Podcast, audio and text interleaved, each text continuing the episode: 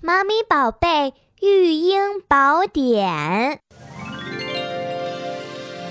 大家好，我是小迪。毛细支气管是很小的气管，属于下呼吸道。毛细支气管炎，顾名思义，就是毛细支气管感染引起来的婴幼儿特有的疾病，成人不会得这种病。这种病呢，主要发生于冬春季节，一岁以内较胖的宝贝容易得病。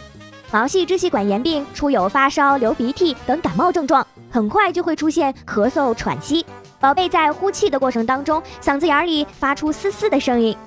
总之，一岁以内的胖宝贝喘得出不来气儿，嗓子里有嘶嘶声音，是本病的重要特征。轻型毛细支气管炎的宝贝精神食欲都好，重型会发生心脏及呼吸功能衰竭，危及生命。家长不可大意，你知道了吗？